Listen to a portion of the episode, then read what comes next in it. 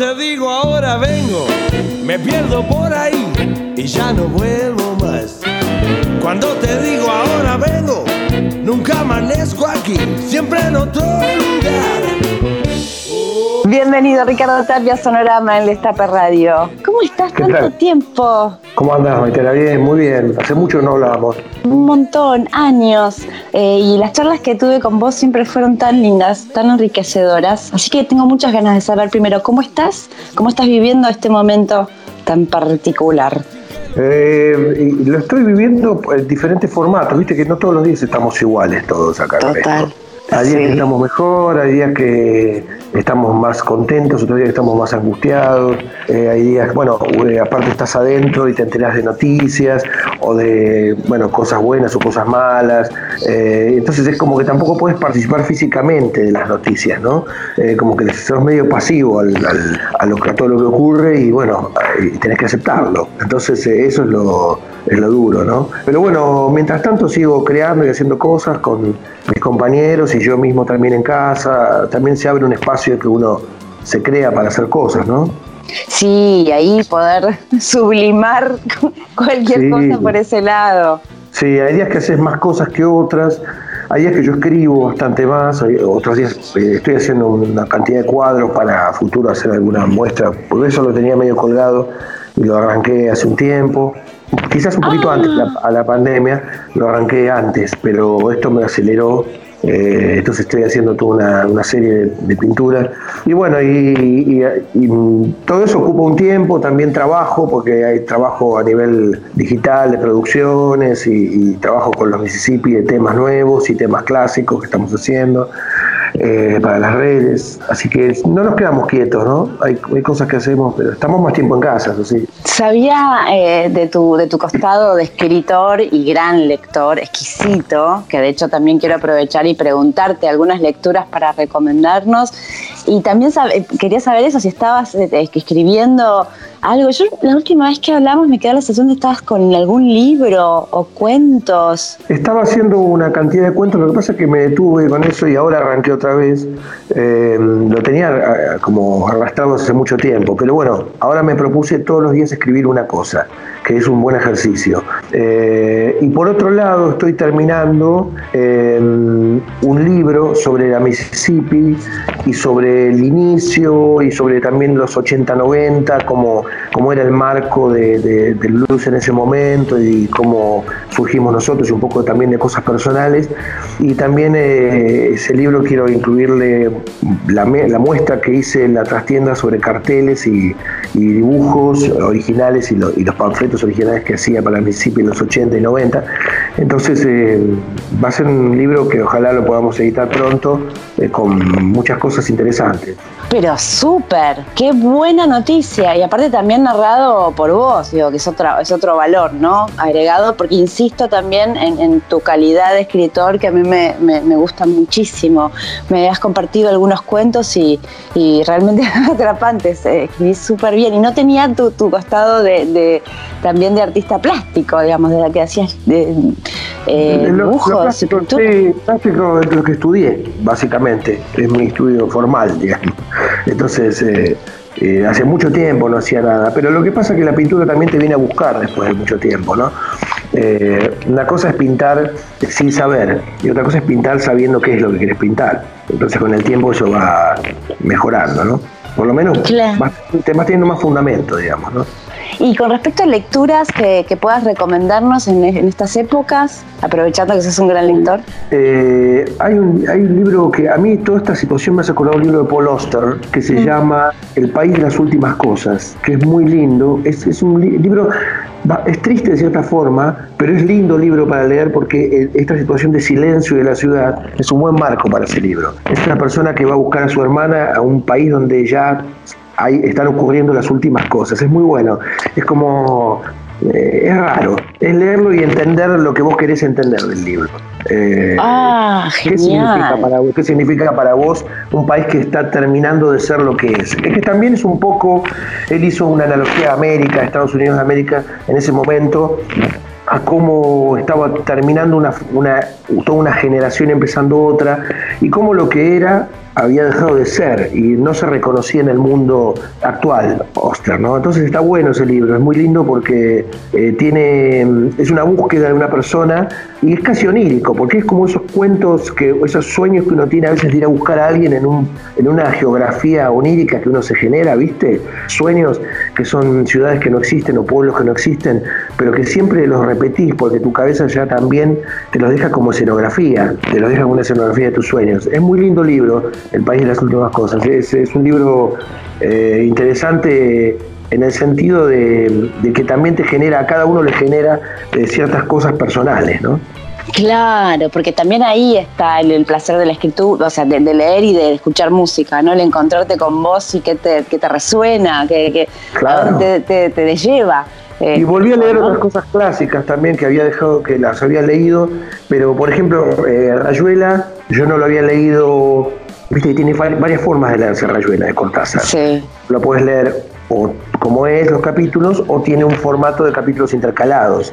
Eh, nunca lo había leído los capítulos intercalados, yo no había tenido la paciencia y lo leí entero, eh, pero nunca lo había leído intercalado. Y es, es lo mismo, pero es totalmente diferente. O sea, no sé cómo hizo Cortázar para escribir eso. La verdad no, no me imagino. Locura.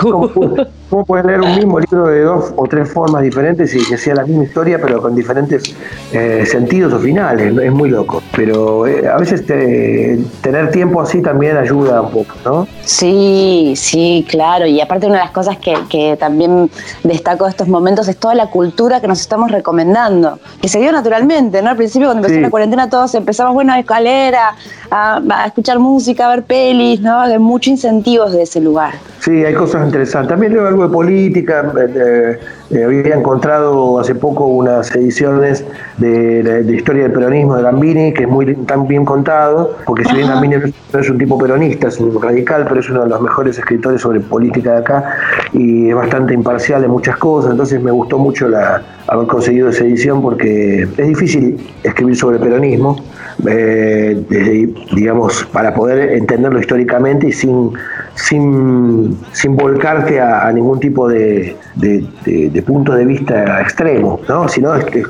leer la historia real del peronismo. Sí. interesante. Y entonces él la cuenta muy bien y me gustó haber encontrado esas ediciones porque las, las voy a leer ahora en estos días. ¿Vos sos peronista también? Yo fui de la juventud peronista. Ah, mira, ¿qué época? Y el 80, los muchachos del 80. Eh, yo, yo trabajaba en, en, empleados de comercio, ¿viste? Era de, de la parte de empleados de comercio. Y bueno, era también un poco, mi primer voto fue la época de Alfonsín, y bueno, mi primer voto fue, siendo peronista, fue Alfonsín, increíble. Eso, determina qué tipo de peronismo era, ¿no? La, peronista de izquierda no le gustaba para nada el peronismo que había en ese momento, y entonces eh, terminamos votando al socialismo, del Alfonsín, que en realidad la gente no sabe, pero Alfonsín era era, era, de la Internacional Socialista, tipo, bueno, es interesante leer un poco la historia sobre, sobre esa parte del radicalismo y sobre la parte del socialismo, que después se, se desvirtuó todo, ¿no? Políticamente. Claro. Nos juntamos y decíamos, ¿quién votamos? ¿Viste? Eh, bueno, fue muy difícil esa votación. Y bueno, sí, yo tenía, bueno, como todas personas que tienen una idea política, después con los años también vas enriqueciéndola o la vas te vas desvinculando de ciertas cosas o vas enriqueciéndola. Me parece que es un camino personal, viste, toda la política es un camino personal. Eh, cuando pasás los 40 años ya es un camino personal la política, porque te pasaron otras cosas, porque tuviste hijos, un montón de situaciones y ves, otras cosas de la política, ¿no? Y sabes que estás en el Estape Radio, la radio de Navarro, o sea que somos todos compañeros acá y esta noticia debe estar cayendo muy bien a la audiencia. Sí, este es una es parte de nuestra generación también, ¿viste? Eh, haber aprendido, aprendido montones de cosas y haberlas eh, puesto en la cultura o la, o la música eh, y también haber evolucionado con respecto a todo eso, ¿no? Haber, evolucionado y haber encontrado otras cosas. Ah, y bueno, ahora en la actualidad también sentirte más contenido políticamente, ¿no? Qué alivio, ¿no? Sí, sí, sí, sí, sí, momentos, hemos pasado momentos realmente políticos en Argentina en los últimos años espantosos, ¿no? Yo no, yo la verdad que no pensé que, que podíamos llegar a una situación así, pero tampoco yo creo que muchos americanos pensaron que Trump podía ser presidente, un payaso como ese, y sin embargo lo es, ¿no? Pero, viste, la política da para todo, ¿no? Sí, sí, bueno, y, el voto de la gente a, veces también. sí, sí. El de la gente es curioso. Pensando en Trump, ¿no? Y ese tipo de personaje que... En toda América, ¿no? Pensando en toda América también fue un momento eh, desolador también para Brasil, eh, para Argentina, bastante curioso todo, ¿no? Pero bueno, en, América los, movimientos son pendulares, el voto es pendular también, ¿viste? Eh, problema que tenemos con respecto a la estabilidad de, las decisiones, ¿no? En, América en sí, en Latinoamérica también. Eh, con respecto a poder, eh, poder darle tiempo a las decisiones que tomamos, ¿no? Es complicado eso. Sí, sí, sí, sí, Después entender las consecuencias. Claro, ¿no? Claro. también. pasa con los directores técnicos. ¿Cuánto dura un director técnico en la Argentina? Dura, viste, no dura nada. Es como, ¿viste? Es, dura como la ceniza en una moto. Pero en, Europa, por ejemplo, un técnico dura mucho más. Acá no dura nada, ¿viste? Porque somos impacientes muchas veces con, respecto a decisiones, ¿viste? Y en lo político somos muy impacientes también. Que, bueno, por ejemplo, las juventudes, ahora hay muchos chicos jóvenes que están que son muy inteligentes, pibes adolescentes que se interesan mucho por lo social y lo político y, que van a cambiar bastantes cosas en el país, ¿no? Sí, eso, entusiasma, ¿eh? Entusiasma, contagia, contagia mucho entusiasmo, sí. mucho porque ver que los chicos tienen, tienen, mucho conocimiento, hay chicos de 15, 14 años, chicas y chicos que hablan de política y se interesan muchísimo, ¿no? Está bueno. Y verlo también que ya es un nuevo lugar de pertenencia. Qué bueno. Eso genera, eso genera un piso a nivel social, un campo a nivel social que es muy interesante, que nunca tuvimos, no llegamos a tenerlo en los 70 porque se truncó, ¿viste? Entonces yo salía, estaba en la secundaria, vino el golpe militar y, y bueno, todo eso se truncó, se truncó toda esa, eh, esa alfombra cultural que necesitábamos de 30 años, ¿no? Para que cambiaran montones de cosas. Así que ahora eso va a ocurrir. Yo creo que los jóvenes ahora están muy interesados en todo eso. Y, ahora retomando un poco lo de la historia, y qué bueno saber esto que estás escribiendo, ¿qué, qué, qué foto se te revela eh, ahora esto de, en el ejercicio de revisionar tu propia historia desde este punto de vista? Ahí es difícil, es difícil porque esto es como revisionar desde la cárcel, ¿viste? como que estás en la cárcel y de golpe te, dan una máquina de escribir y te dicen, bueno, escribí tu vida, ¿viste? es así, es medio, tiene su, su costado de dramatismo. Eh, empecé a escribir cuentos paralelamente, eh, recuerdos sobre mi vieja y sobre cosas familiares. Empecé a escribir unos cuentos sobre cosas que ella me contaba, ¿viste? De, su infancia en Uruguay. Entonces eh, empecé, a escribir algunas cosas sobre mis tíos también, eh, porque me parece que nunca les di mucha, mucha bola y ahora les estoy dando un poco de su lugar a todos esos tíos y todas esas familia que contaba cosas y que yo me acuerdo de chico. Entonces, bueno, estoy empezando a escribir un poco todo eso que me acuerdo. Eh, y también un poco de la imaginación y lo que le pones con el tiempo, ¿no? Claro, y también me imagino lo fuerte, movilizante que puede llegar a ser, porque también esto de volver a armar el árbol y ¿no? se mueve mucho. Sí, hay cosas que te acordás. Yo, por ejemplo, tengo una prima que vive en Nueva York y le pregunto cosas que ella se acuerda, ¿viste? Eh, en la rama uruguaya, ¿no? Del lado de mi mamá. Y la llamo a veces por, por Facebook y le pregunto, Mabel, ¿te acordás de tal cosa? Y ella me da los datos, ¿no? Cómo se llamaban ciertos tíos o ciertas personas. Entonces me voy acordando, cuando me dice los nombres me voy acordando de cosas. Eh, y es interesante porque también le pones la cosa de la fantasía infantil, ¿no? De, los recuerdos. Entonces está bueno, yo mezclo las dos cosas en las historias. Ay, qué ganas de leerlo. Bueno, cuando tengas algo y puedas compartirlo, sabes que acá tenés una lectora que eh, le encantaría conocer. O sea que tenía ganas de, editarlo y tenía ganas de editarlo contado quizás. Eh, hacer un audio, un audiolibro. Un audiolibro, claro, aprovechando eh, tu voz y tu música un poco todo eso y, estaría bueno. Así que tengo que ver cómo, cómo es el formato, pero es interesante porque, bueno, ahora por ejemplo, en la próxima Instagram que haga, a veces hago algunos Instagram acústicos así con los amigos, y el próximo que haga no va a ser musical, sino que voy a contar un par de cuentos. Así que, bueno, si voy a leer, le voy a avisar. Y bueno, también voy a elegir un par de cuentos que haya escrito, ¿no? Que, sean acordes a contar así, ¿no? Eh, ¿Hay algo de lo que hayas escrito que se pueda encontrar online? No, todavía no. No, Mm. pero lo tengo todo guardadito en, todavía no tiene salidas a algunas cosas eh, eh, puse así en, Instagram eh, algunas cosas puse en Facebook. Lo que pasa es que paralelamente estoy haciendo una cosa de poesía que se llama los poemas eh, poemas pasados de moda de Fabián Zaguán que eh, yo me, me pu- me puse Fabián Zaguán yo porque yo mi nombre mi segundo nombre es Fabián. Eh, y es como una es como una cosa medio tanguera eh, dedicado a César Tiempo y todos esos escritores así de, de poesía tanguera urbana, ¿no? Y, tiene ese, ese color así de, de cosa, de poesía tanguera, de esas que se recitaban, ¿no?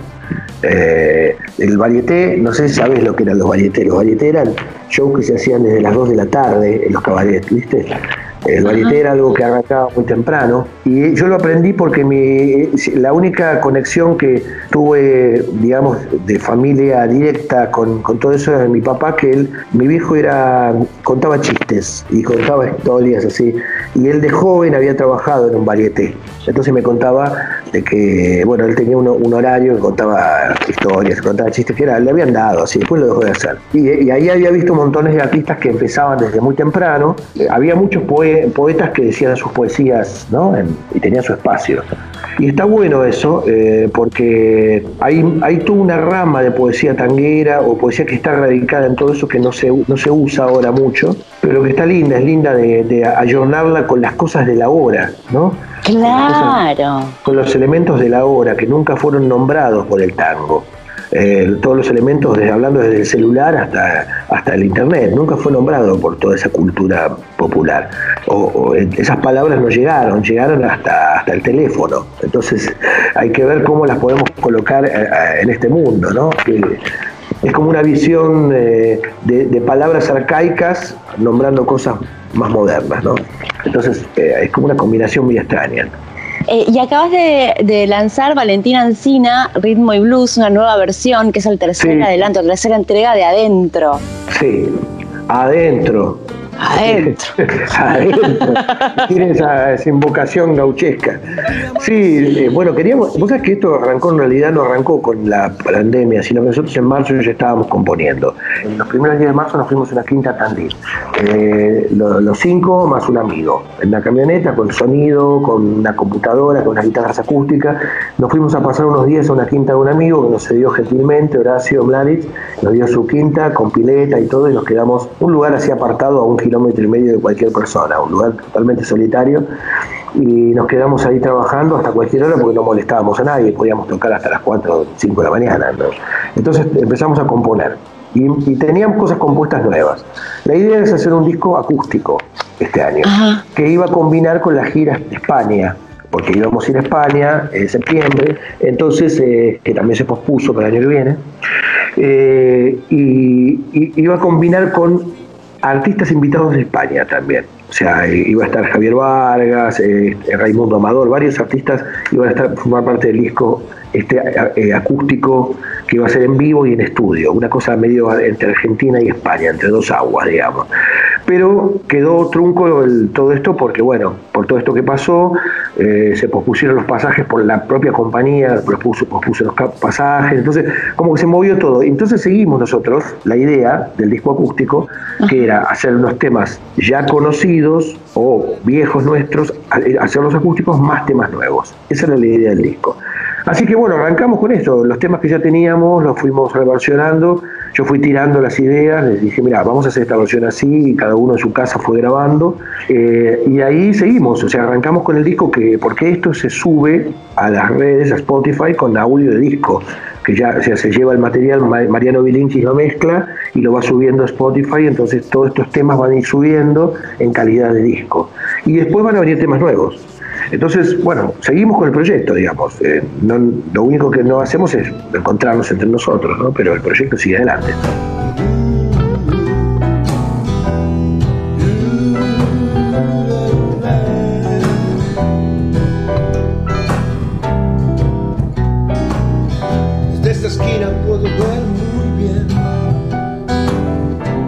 Claramente cuál es cuál y quién es quién. Simple deducción que uno saca al pasar. Leyendo el diario de hoy o el de ayer es igual. Por este día voy a desaparecer. No quiero tránsito ni micros que correr.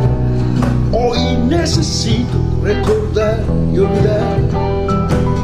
Después de todo siempre hay tiempo de parar. Déjenme con mi piano a medianoche. Esta vez yo prefiero no salir. Quiero soledad sin un alma en esta noche. Porque hoy este blues es para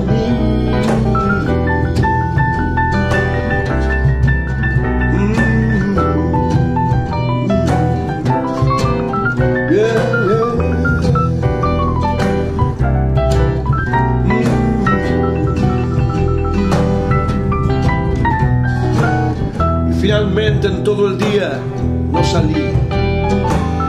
Reflexionando me senté y escribí. Y pasan las horas y yo frente a un ventanal. Y al otro lado todo el blues de lo real. Hoy le doy tregua a ese mundo de ahí. Igual mañana quizás todo siga así. Piso de madera, solo escucho mis pies. Allá a lo lejos un reloj da las diez. Déjenme con mi piano medianoche. Esta vez yo prefiero no salir. Quiero soledad sin un alma en esta noche. Porque hoy este blues es para mí. Déjenme.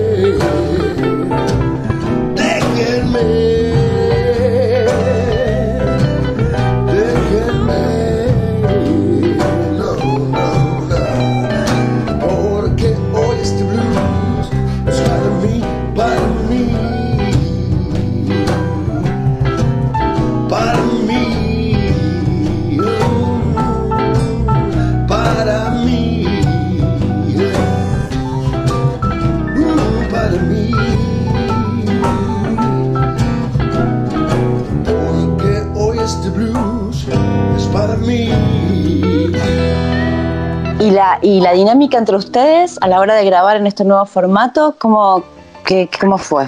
¿Cambió en algo? No más allá de lo técnico, digo, de hubo... Eh, mira, nosotros estamos acostumbrados a trabajar con las computadoras, porque yo trabajo, en la sala siempre hicimos el trabajo así, grabábamos, grabábamos mucho, y después yo me ponía en la sala y cortaba y pegaba y armaba el monstruo ahí, le ponía la letra y al otro día les mostraba cómo había quedado el tema.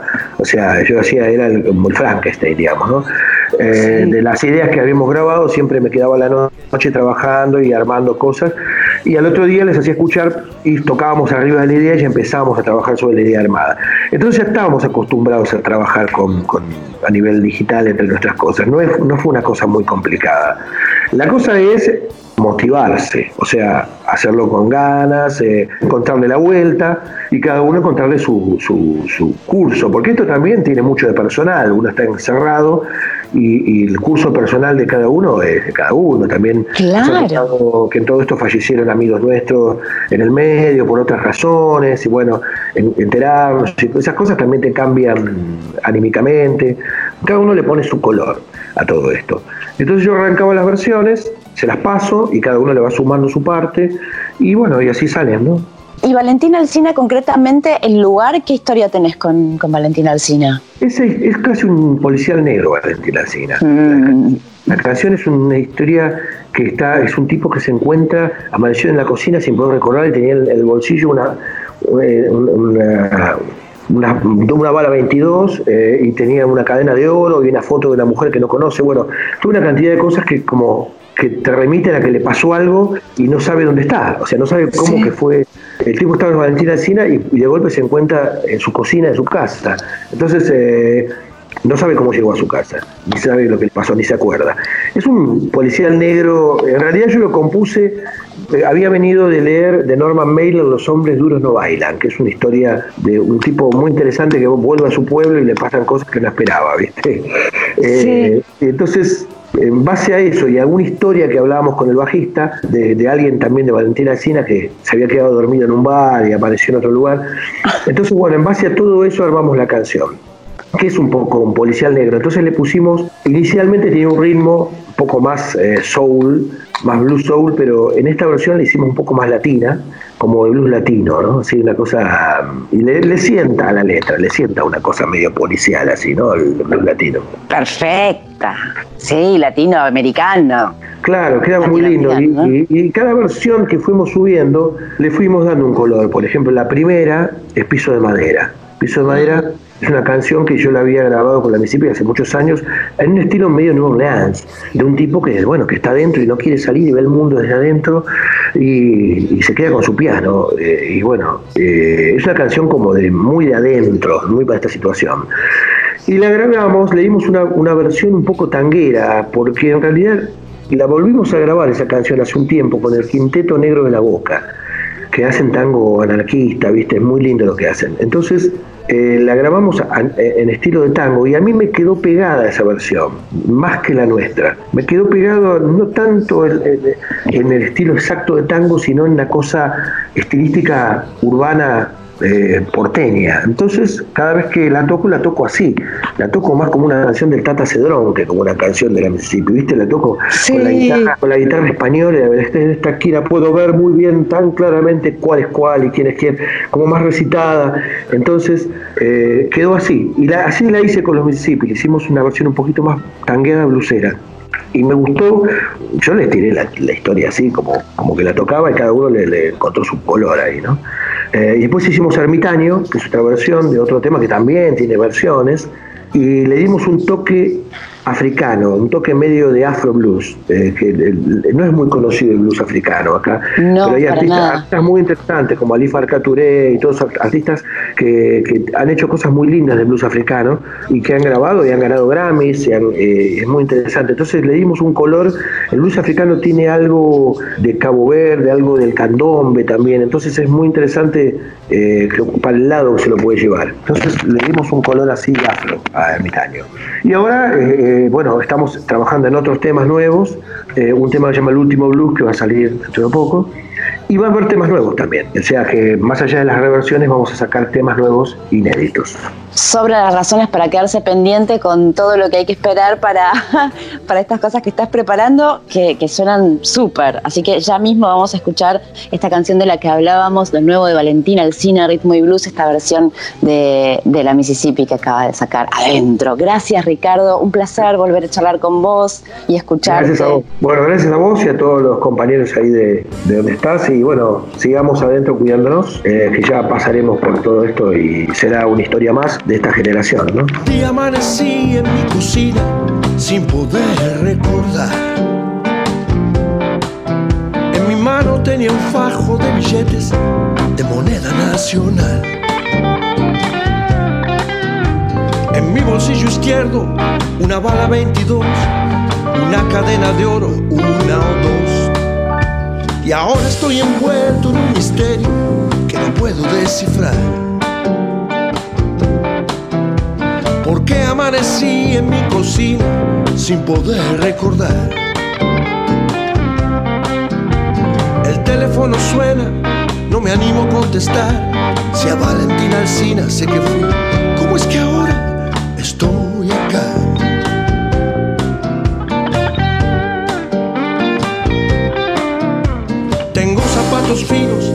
yo nunca me compré, las llaves de algún auto que no sé de quién será, una foto carnet de una mujer que nunca vi y no puedo imaginarme a dónde está.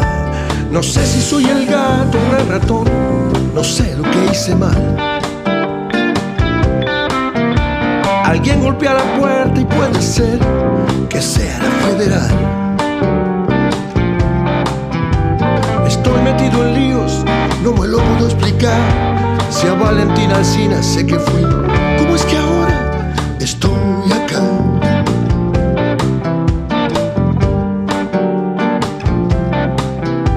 ...48 horas que no puedo recordar... ...y en Valentina Alcina ya nadie me quiere hablar...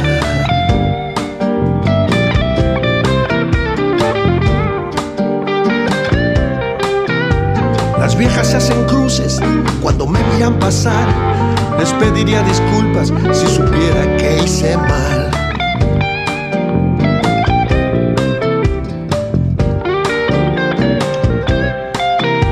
Tengo la boca seca y la barba sin afeitar. El Valentín Alcina, ritmo blues, me va a matar.